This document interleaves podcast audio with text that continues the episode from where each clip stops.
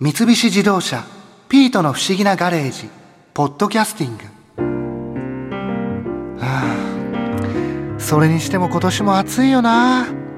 ピートお前も大変だろう。そんな毛皮なんて着ちゃって。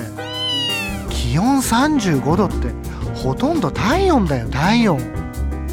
昔の東京は今よりももっと涼しかったんだってさ。ほら言ってただろ？去年の夏江戸歩き案内人の黒田亮さんがあの新一と言います。よろしくお願いします。黒田です。あお願いします。あのさっき僕ちょっとその江戸時代のその暑さのお話を聞いてその量の取り方のお話を聞いたんですけども。そう。あの私もね黒田亮っていうぐらいね。涼しい方は結構得意なんですけど実はね江戸って今よりね暑くないのえ？全然もうそんなに暑くない。暑くないんですか？だって今真夏日30度を超える日が年間に何十日うんってあるっていうんだけども、江戸時代はどうも何日かしかなかったっていうそういう話があるぐらいで。あそう実はねあんまりそうだからああいうねあの、うん。風鈴だの金魚だの花火だの、うんうん。そういう気持ちの持ちようで涼しくできるぐらいの暑さ江戸は。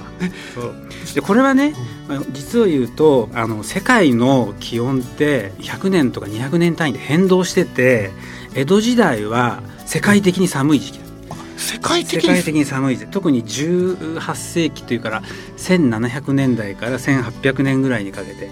あの有名なのはあのナポレオンがロシア攻めてって冬将軍にやられて負けちゃった。あれはものすごく特に寒かった。1810年ぐらいかなそうなんで江戸も天明の飢饉って聞いたことない。名前だけを聞いた江戸ことあるはい時代ねすごい大飢饉があったんだけどそれはちょうど寒い時期でなかなか穀物がならなくて大勢の人がね餓死しちゃったりしてそういう時期があった。で江戸時代は実はまあ気象学者のねうん。先生なんかが研究してるんだけども2度とか3度ぐらい涼しかった。えそんなに違うんですね。結構で逆にもっと昔平安時代とかは暑かったりとか結構ねあ変動してる。暑い時代と寒いと寒い時代っていうのはね結構100年200年単位ぐらいで変わっててでうん今はまあ江戸時代よりは暖かくなってるう時期でなおかつ現代は地球温暖化。人間の活動で暖かくなるっていうのがまあ大きな問題になってて急に暑くなって特に東京はヒートアイランドとか言うでしょ、はい。でそれでねものすごく暑くなるでちゃんとしたあの気温の観測データっていうのは、まあ、明治の時に残ってるのを見ると今からね120年ぐらいの前のデータで言うと明治とこれ残ってるんですか？のもう明治も最初の頃はちゃんと気象台もできてずっと観測してるんで温度だけでいうと130年分ぐらいのデータが。あそんなにあるそれ見ると東京の夏の最高気温大体明治の初めで今より2度ぐらい低いの。だから今35度って言ってる日は33度ぐらいと。か32度って言ってる日は30度ぐらいとか少しずつ寒いえでも2度違うだけでも結構違いますよね。32度だったら風鈴で我慢できるけど 34度はちょっともうね我慢できない。風鈴でもダメですか？無理無理ですか？あとね、まあ、今言ったように世界的に気候自体が涼しかったっていうのはあるけども、やっぱり今の東京の街が江戸と比べて作りが厚い作りが厚い。それは江戸の町っていうのは物を運ぶのに船を使ったりしていた。それから江戸城にお堀があった。で水辺というのはねものすごく多かった。今は水辺が東京の街はすごく少ない。うん。ね。それで東京が暑くなっちゃった。ヒートアイランド現象になっちゃったっていうのはね大きいですよね。あのーまあ、江戸城の外堀なんかももう半分ぐらい埋め立てられちゃってるし高速道路の下になっちゃったりうん。東京の大きな川渋谷川とか目黒川とかね地下のねうん。下水管になっちゃったところもあるけど昔はみんなあれ川が流れてたんでじゃあ本当にそのそこら中にそのそうそうそこら水辺が中に川が流れて水辺があった。でお堀で船なんかで水を運んでた。あとこれも大きいと思うのは今はねあの水飲むと水道の蛇口ひねってこうはい。飲むでしょ、でも江戸も水道あったんでしょ？え水道あったんですか？あったんだけどもこれは多摩川の水を引いてそれぞれの町に水道管を地下に作って井戸で汲み上げて水を飲む。うん。でその水は捨てるわけですよ外に表に。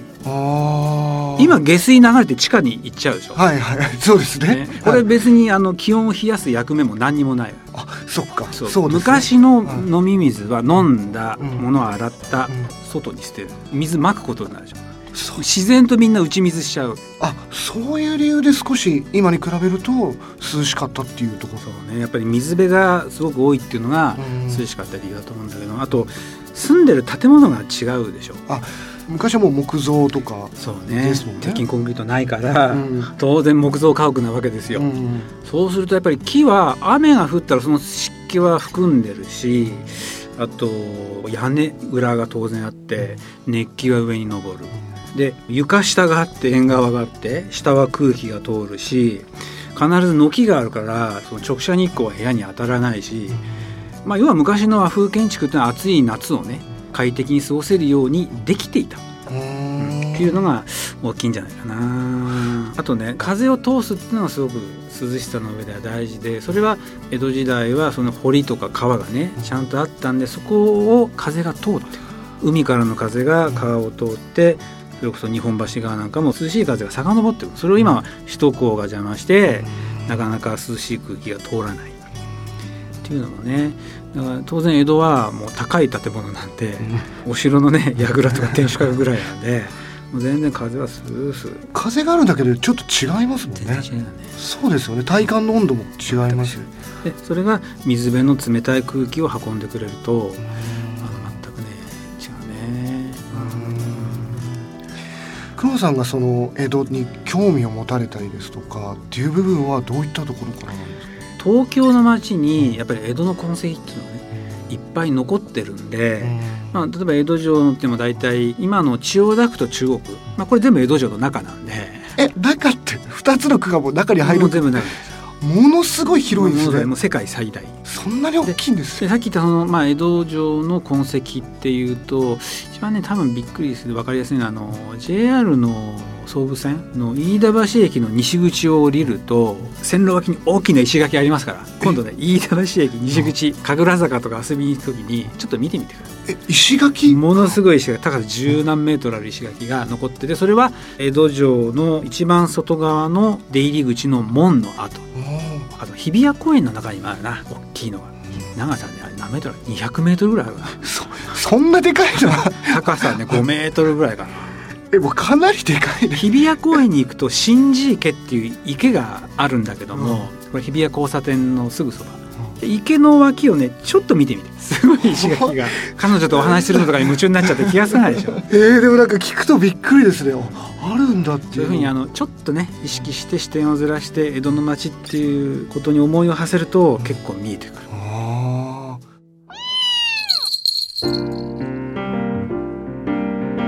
たまには N 博士便利カーで涼しい時代に連れて行ってくれないかな。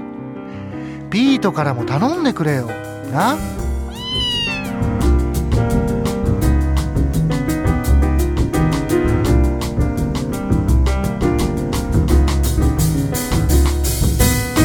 三菱自動車ピートの不思議なガレージポッドキャスティングこのお話はドライブアットアース三菱自動車がお送りしました。